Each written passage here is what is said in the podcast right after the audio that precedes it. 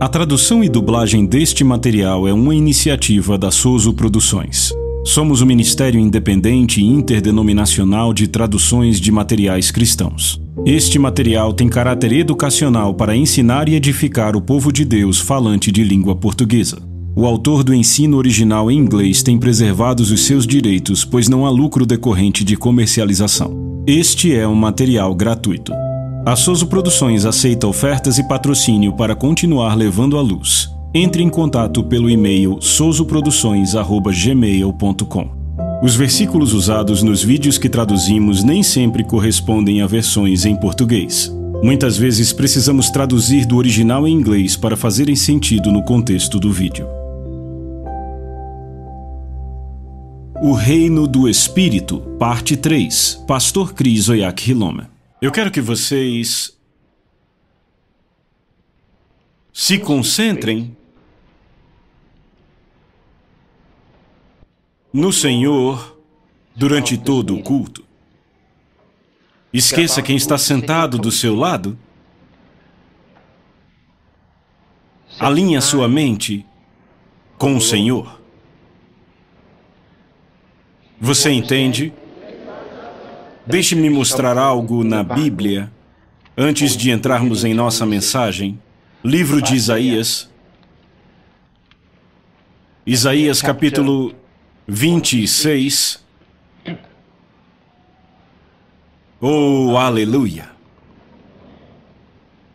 Encontraram? Isaías capítulo 26. Eu quero que vocês leiam o versículo 3. Tu, Senhor, conservarás em perfeita paz aquele cuja mente está firmada em ti, porque em ti confia. Outra vez. Tu, Senhor, conservarás em perfeita paz aquele cuja mente está em ti, porque em ti confia. Ele diz: Tu, Senhor, ele está falando sobre Deus, nos dizendo que Deus fará. Ele diz: Tu, Senhor, conservarás em perfeita paz aquele cuja mente está em ti, a mente estacionada em ti. Isaías, o profeta, está nos dizendo que Deus guardará esta pessoa, a versão King James diz em perfeita paz, cuja mente está firmada nele, cuja mente está focada nele. Ou seja, se você foca a sua mente no Senhor, Ele vai te manter em perfeita paz. Agora, o que é perfeita paz aqui? A versão King James não traz a melhor imagem. A construção do hebraico aqui não diz vai mantê-lo em perfeita paz, de fato diz shalom, shalom. Literalmente significa vai mantê-lo em paz, paz. Agora, o que isso significa? Significa a paz da prosperidade. Paz com prosperidade. A paz na prosperidade. Porque shalom não é só quietude. Shalom significa paz com descanso. Descanso de mente. Descanso, ele está falando do descanso de um homem que chegou. Ou seja, não há mais luta na vida dele, ele chegou. Então ele diz que Deus guardará este homem em shalom, shalom. Perfeita paz, a versão King James diz. Sem mais lutas. Os seus problemas foram vencidos. Ele alcançou a maestria sobre as suas circunstâncias. Ele tomou o controle. O descanso chegou, porque ele chegou no lugar de descanso. É isso que Jesus diz quando diz: Tomem o meu jugo, pois o meu jugo é leve e meu fardo suave. E ele diz: Vocês terão descanso para as suas almas. Aleluia. É o que ele quer dizer: Venham a mim todos os cansados, os que estão em luta, os que estão sobrecarregados.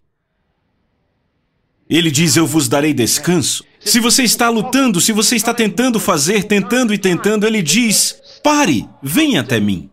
Você que está sobrecarregado, ele diz: Eu lhe darei descanso. Esse é o tipo de descanso que você tem em Shalom. sem mais lutas. Aleluia! Então, hoje, tente receber bênçãos desse versículo. Mantenha sua mente nele. Se recuse a ser distraído. Recuse-se a deixar a sua mente vagar. Foque o seu coração, sua mente, no Senhor.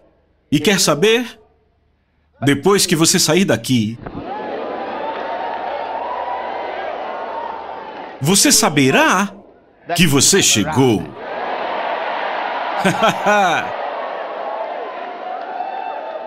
você vai ficar gritando: Eu consegui, eu consegui!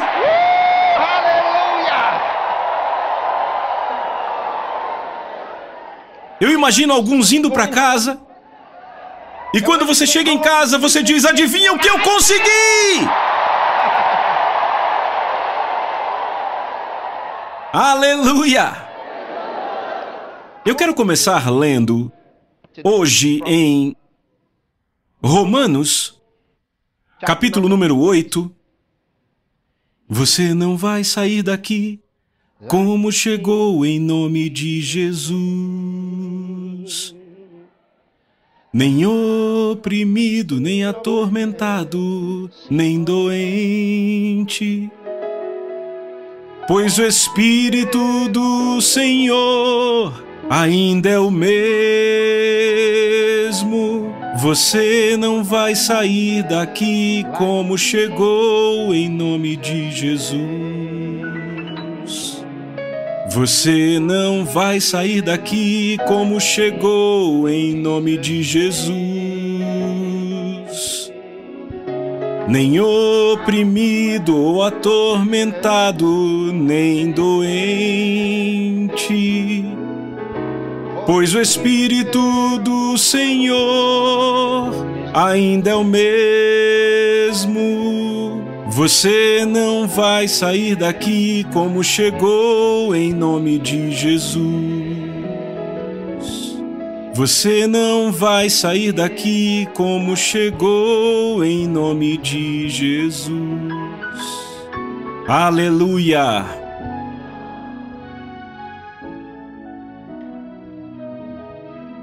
Romanos capítulo 8. Eu vou ler para vocês a partir do versículo 14 porque tantos quantos são guiados pelo Espírito de Deus, esses são filhos de Deus. Tantos quantos são guiados pelo Espírito de Deus, esses são os filhos de Deus. Aí, ele não está falando só de pessoas que nasceram de Deus, ele está falando de pessoas que foram levantadas por Deus, foram colocadas em uma posição de autoridade foram levantadas por Deus. A palavra grega aí é ruios. Tantos quantos são guiados pelo Espírito de Deus, esses são os ruios de Deus. Sabemos que nem todo mundo que nasceu de novo é guiado pelo Espírito de Deus. Sabe, muita gente lê isso e diz: O que eu posso fazer? Sou guiado pelo Espírito. Não! Você tem que ser elevado nas coisas de Deus, tem que crescer nas coisas de Deus. Tornar-se um homem no reino do Espírito, não uma criança. Então ele diz: eles são os ruios de Deus, ou seja, os filhos adotados de Deus. Verso 15: Porque não recebestes um espírito de servidão para novamente temerdes, mas recebestes o espírito de adoção, pelo qual clamamos, Abba, Pai. Daqui a pouco eu explico essa palavra. Ele diz espírito de adoção, é disso que ele está falando. O grego é ruiotésia, que significa um lugar como filho. Embora você tenha nascido, nascido dele, você agora foi treinado, ou seja, você foi treinado e elevado a este nível, onde você pode lidar com a autoridade, não é mais uma criança, nas coisas espirituais. Daqui a pouco eu vou mostrar o significado disso. Verso 16, ele diz: O mesmo Espírito dá testemunho, e perceba, o Espírito aqui é tratado como uma pessoa, ele é uma pessoa. O mesmo Espírito dá testemunho com o nosso espírito de que somos filhos de Deus. A palavra para filhos aí, a palavra filhos é teknon. Somos filhos de Deus, veja, somos filhos de Deus, nascemos de Deus, ou seja, Somos a reprodução dele. Aleluia! Somos a sua semente, a sua reprodução. Ele diz: o mesmo Espírito dá testemunho com o nosso espírito que somos filhos de Deus. Tecnon de Deus. E se Tecnon, viram isso? Se Tecnon, então herdeiros, herdeiros de Deus e co-herdeiros com Cristo. Se somos filhos de Deus, nascemos de Deus, note que ele não disse se somos ruios, mas se somos Tecnon. Então nascemos dele, somos herdeiros herdeiros de Deus e co-herdeiros com Cristo. Se sofremos juntos, também seremos glorificados juntos. Viram isso? Agora deixa eu explicar o versículo 17 com outro versículo. Vá para Gálatas. Gálatas, capítulo 4, versículo 1. Agora digo que o herdeiro, enquanto é criança, em nada difere do servo, do escravo. Ainda que seja senhor de tudo, ainda que seja senhor de tudo, notem isso. No livro de Romanos, capítulo 8, agora há pouco, lemos no versículo 16 algo muito interessante. Ele diz: Se somos filhos de Deus, então somos herdeiros. E eu disse que a palavra grega aí é teknon, ou seja, que nascemos de Deus. Certo? Então ele diz que somos herdeiros e co-herdeiros com Cristo, cada um de nós que nasceu do Espírito de Deus, cada um que nasceu de novo é herdeiro de Deus. Ou seja, você tem uma herança. Ele diz você é co-herdeiro com Cristo, o que significa que tudo que pertence a Jesus Cristo pertence a você também. Mas então em Gálatas capítulo 4, ele diz: Agora eu digo que o herdeiro, enquanto ele é criança, a palavra grega aí é nepios, o que significa uma criança que ainda está em crescimento, um bebê. Uma criança que ainda não sabe como falar direito. Ele diz nepios. Eu quero que você entenda essas três palavras gregas. Uma é teknon, ele está falando daquele que nasceu de Deus. Falando de alguém que foi reproduzido. Em termos de nascimento, ele nasceu de novo. Então esse aqui ele diz nepios. Uma criança no entendimento, uma criança na comunicação, uma criança em maturidade. É disso que ele está falando. Ele diz o herdeiro, embora você tenha nascido de Deus, seja herdeiro de Deus e co-herdeiro com Cristo, enquanto você é nepios, enquanto é uma criança no entendimento, enquanto é uma criança espiritualmente, enquanto é uma criança nas coisas de Deus, ele diz você não é diferente de um escravo. Veja, está na sua Bíblia, ele diz: não é diferente de um servo, ou seja, um escravo. Embora seja senhor de tudo. E aí você entende por quê? Você pode estar passando por certas coisas, você está sofrendo agora e pensa: eu sou um filho de Deus, por que isso acontece comigo? Porque você é um nepios. Ele diz: embora você seja um herdeiro de Deus, embora tudo pertença a você, enquanto você for um nepios, ele não diz quando você é, ele diz enquanto você é. Ou seja, ele não está falando sobre um certo período. Depende de você. É por isso que você tem pessoas que têm 25 anos e ainda agem como crianças. A mãe de um homem de 17 anos dizendo: Por favor, deixe meu filho, ele é uma criança. Com 17, uma criança, você é Nepios.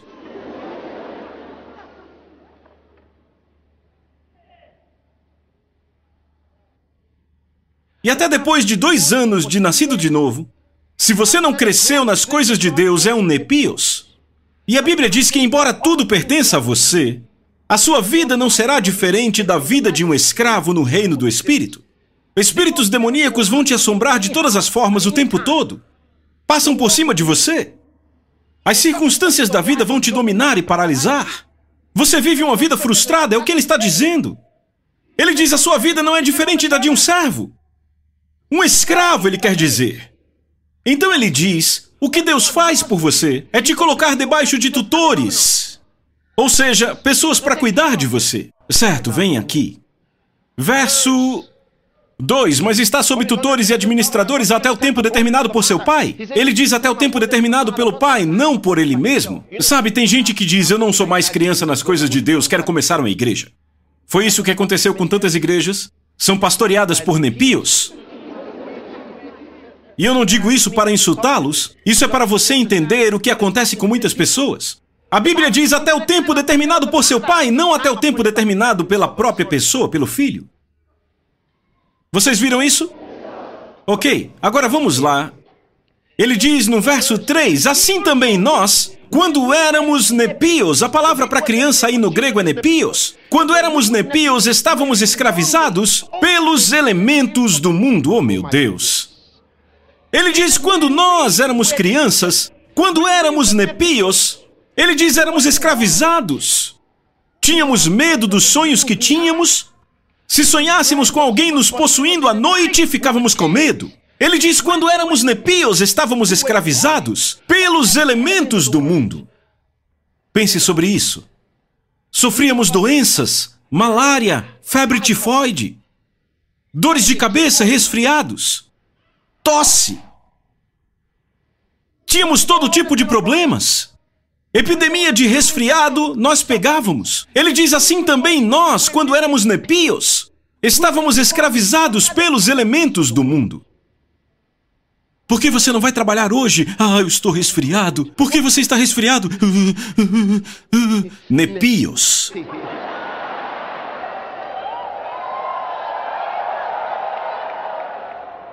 Mas ele é herdeiro de Deus.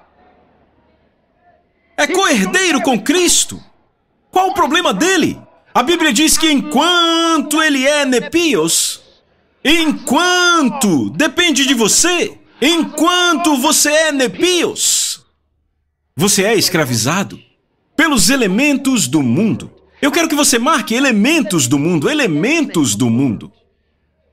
Ele está falando das forças deste mundo. De onde vem o câncer? De onde vem o diabetes? Todas essas coisas nós contraímos do mundo. Elas se tornaram naturais para os homens. Deixa eu explicar algo aqui. Eu tenho que falar sobre uma coisa. Vejam, estamos engajados em três mundos. Você ainda está aí? Eu disse estamos engajados em três mundos. Eu preciso que você entenda. Vamos terminar com isso. Aleluia, aleluia. Então voltamos para o quê? Romanos, ok? Nós paramos em Gálatas. Vamos voltar a Romanos. Você está aí? Verso 17. E se filhos, então herdeiros, herdeiros de Deus e co-herdeiros com Cristo, se sofremos juntos, também seremos glorificados juntos. Verso 18. Porque eu considero, ou eu gosto disso, isso é bom. Ele diz: Porque eu considero que os sofrimentos deste tempo presente não são dignos de serem comparados com a glória que há de ser revelada em nós. Amém. Por quê? Aham, aham. Verso 19. Porque a ardente expectativa da criação espera pela manifestação dos ruios de Deus. Eu quero que você entenda isso. Ele diz: ardente expectativa da criação espera pela manifestação, não dos tecnon de Deus, mas dos ruios de Deus, dos filhos maduros de Deus dos filhos de Deus que assumiram o seu lugar. Você está entendendo? Ele diz: a criação está esperando com dores, um trabalho de parto, esperando pela manifestação, pelo brilho dos filhos de Deus, dos ruios de Deus, dos filhos adotados de Deus. Vejam, Vamos ler. Verso 20: Porque a criação ficou sujeita à vaidade, não voluntariamente, mas por causa do que a sujeitou em esperança.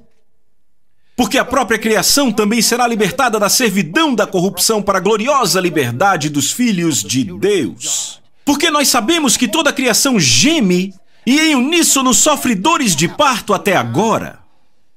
Pense nisso.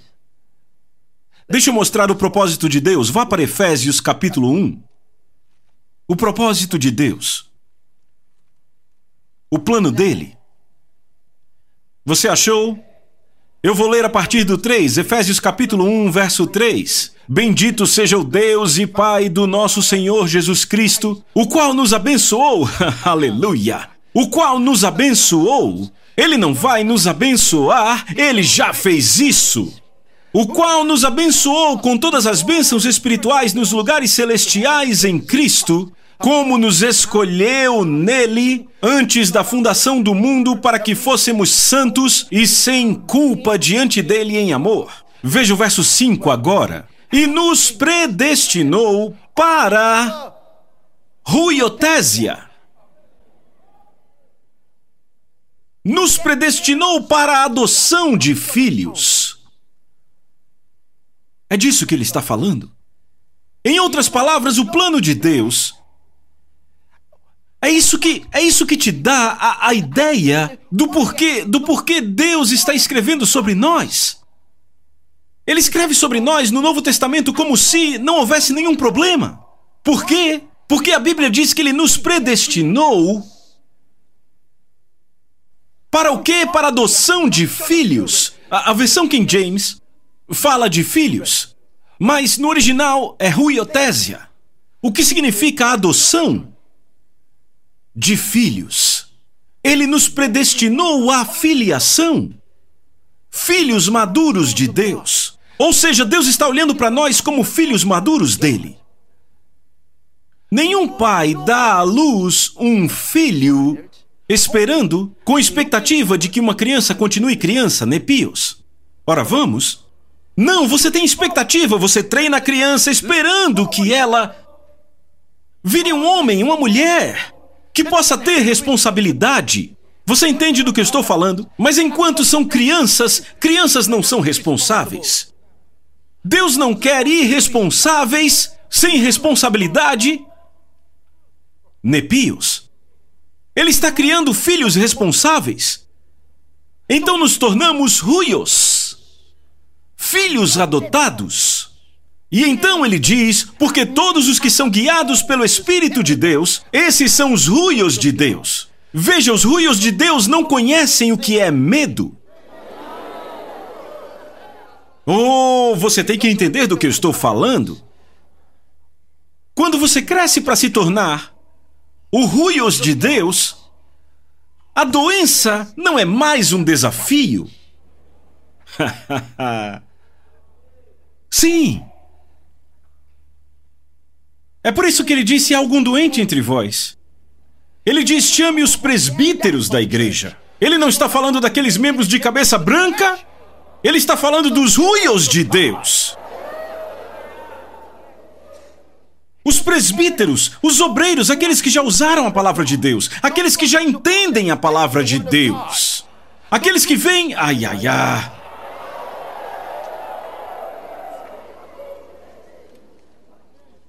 Gálatas, Gálatas capítulo 1.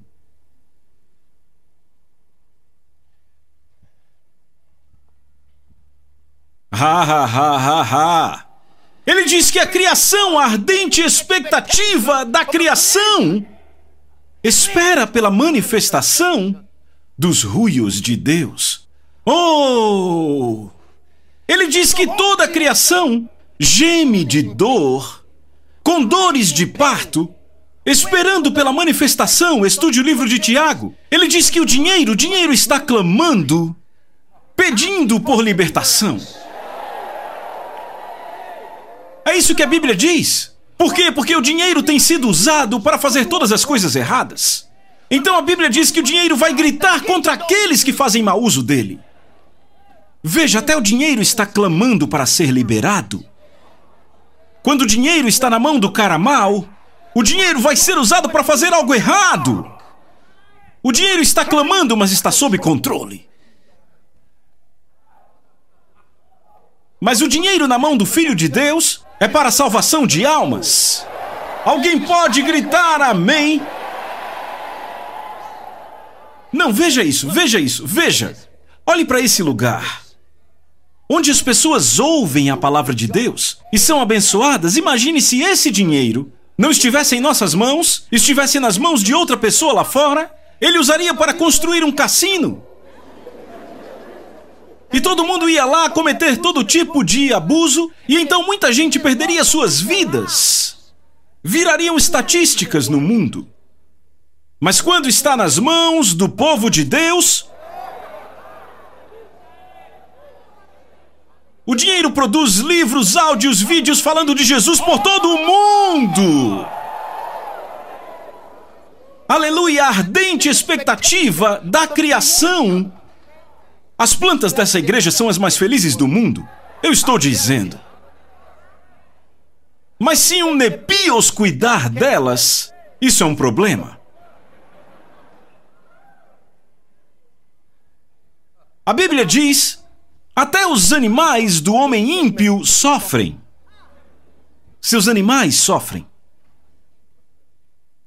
Você pode alimentá-los, eles podem estar com uma boa aparência ali, mas não estão felizes. Sabe por quê? Porque a aparência deles não é o que eles são. Eles veem os anjos não indo para casa deles. Eles veem demônios andando pela casa. Às vezes o cachorro late e você acha que é alguém lá fora. Não, não, é um demônio. Ele está infeliz. Ele está infeliz. A ardente expectativa da criação espera pela manifestação que apareçam os filhos de Deus. Aleluia! Oh, sim. Gálatas capítulo 1. Eu quero que leiamos algo. Você está aí? Vamos ler o verso 4. Vamos ler a partir do 3 para termos o contexto certo. Ele diz: Graça seja a vós, e paz da parte de Deus, o Pai, e do nosso Senhor Jesus Cristo, qual se deu, o qual se deu por nossos pecados, para que pudesse nos livrar do presente mundo maligno, conforme a vontade de Deus e nosso Pai. Eu disse que estamos engajados em três mundos diferentes. O primeiro é esse presente mundo maligno este presente mundo maligno. E a Bíblia diz que Jesus Cristo se entregou por nossos pecados, nos salvou dos nossos pecados para que pudesse nos libertar deste presente mundo maligno, para que esse mundo maligno não tenha poder sobre nós. Por que ele chama de este presente mundo maligno? Há uma razão. Este mundo foi dominado a partir de outro mundo. Ele foi subjugado a partir de outro mundo. 2 Coríntios, capítulo 4. Encontraram, verso 4. Mas se o nosso evangelho está escondido, está escondido para aqueles que estão perdidos, nos quais o Deus deste mundo, o Deus deste mundo cegou as mentes daqueles que não creem, para que a luz do glorioso evangelho de Cristo, que é a imagem de Deus, não brilhe sobre eles. Diz que o Deus desse mundo cegou a mente deles. Quem é o Deus desse mundo? Satanás. Satanás é o Deus deste mundo. A palavra grega é aeon, este mundo. Aeon significa esta era. O sistema deste mundo. Satanás é o cabeça. Ele costumava ser o príncipe do cosmos. Mas ele foi expulso. Jesus disse: Agora o príncipe deste mundo, desse cosmos, será expulso. Nesta passagem, o grego para mundo é cosmos. Ele definiu um sistema. E ele o governa de fora dele. Em Gálatas, capítulo 1. Agora vamos ler o verso 4. Ele diz: Jesus Cristo, qual se deu por nossos pecados para que pudesse nos livrar do presente mundo maligno. Maligno, o grego é poneros, ou seja, mal cheio de dores, incômodos. dificuldades, problemas, riscos, perigos, sofrimentos, aflições. É o que isso significa, mal. Coisas que te deixam infeliz o tempo todo. Trabalhos infrutíferos. Ele chama esse presente mundo maligno. Este é o mundo no qual o homem vive. Todo dia. É por isso que a Bíblia diz: eles estão sem Deus no mundo. Andando por aí sem Deus, que vida! Andando por aí sem Deus. Hedonistas, que vida! Não ter luz. Este mundo é cheio de dor, cheio de frustrações. Muitas vezes os homens se perguntam por que eu nasci, por que será que eu vim, o que eu estou fazendo aqui. Alguns até maldizem. Seus pais por terem dado à luz eles. Eu não disse a ninguém que eu queria vir, por que me trouxeram? Esse mundo, diga a pessoa do seu lado, esse mundo, este presente mundo maligno, E vivemos nesse mundo. Vivemos aqui. Porque este mundo foi estabelecido sobre o cosmos no qual nos encontramos. Nem sempre foi assim. Mas você conhece a história, como ficou desse jeito. Como Satanás se tornou o Deus desse mundo.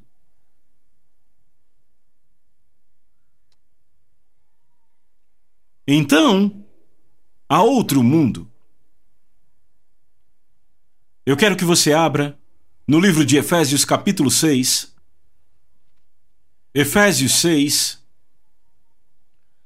Eu quero ler a partir do verso 10. Você está aí. Finalmente, meus irmãos, sejam fortes no Senhor e na força do seu poder.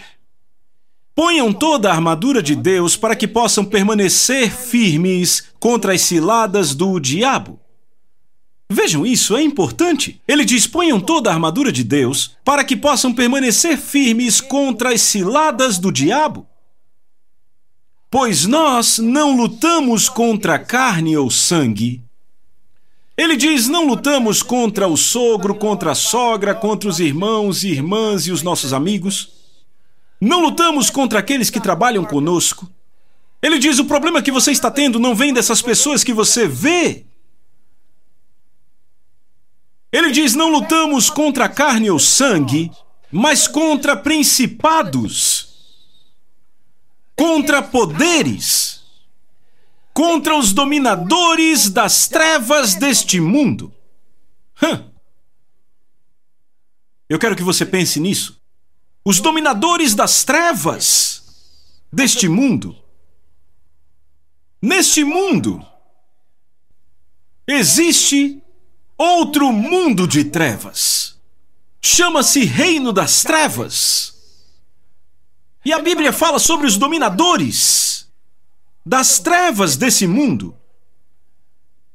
Então, esse presente mundo maligno tem um reino de trevas que o está dominando. Ele diz: Nós não lutamos contra carne ou sangue, mas contra principados, contra poderes, contra os dominadores das trevas desse mundo. O quarto ele diz: contra a maldade espiritual. Maldade. Ah! Ele diz contra a maldade espiritual nas regiões celestiais. Aqui em James diz em lugares elevados, nas regiões celestiais, ou seja, elas não operam aqui, elas operam no céu, acima da terra. Este é o nível mais alto das forças demoníacas. E são eles que dão instruções aos dominadores das trevas deste mundo. E os dominadores das trevas deste mundo são aqueles que arruinam as vidas dos homens. Fazem os seres humanos fazerem o que não querem fazer. São eles que frustram governos no mundo. São os dominadores das trevas deste mundo. Operando em nome da maldade espiritual. A Bíblia diz espíritos maus nas regiões celestiais. Isso traz luz ao entendimento. Na versão King James é melhor. Ela chama de maldade espiritual. Ou seja, é consistente com a natureza deles. É a própria natureza da maldade. Então não são apenas espíritos maus, eles são a maldade. Isso é muito importante porque, ouça, Jesus disse: Eu sou a luz do mundo. Ele não disse: Eu sou o Deus da luz. Ele disse: Eu sou a luz, vocês são a luz. Deus, a Bíblia diz, é amor, não Deus do amor. Ele não é um Deus de amor. Ele não é um Deus que ama. Ele é amor, é a natureza dele. Mas esses espíritos são maus. E não apenas espíritos maus. A King James diz maldade espiritual nas regiões celestiais. Lugares elevados, ela diz. Então ela diz: portanto, eu digo a vocês: tomai sobre vocês o que? Toda a armadura de Deus. Não algumas partes. Ele diz: portanto, vistam Porque estamos engajados em uma guerra. Então, quer seja na terra ou nas regiões celestiais, o foco deles somos nós. Nós não lutamos contra carne ou sangue, mas contra principados, contra poderes, contra os dominadores das trevas deste mundo contra a maldade espiritual nos lugares celestiais. Como pode uma criança que não tem nenhum problema, de repente, ser afligida por tuberculose ou asma? De onde isso veio? Continua na próxima parte. A Soso Produções convida você a se tornar um patrocinador. Semeie no nosso ministério. Com a sua oferta poderemos produzir muito mais vídeos. Este é um ministério independente e, por isso, precisa da sua participação. Inscreva-se no canal e compartilhe os vídeos. Seja um multiplicador desta visão.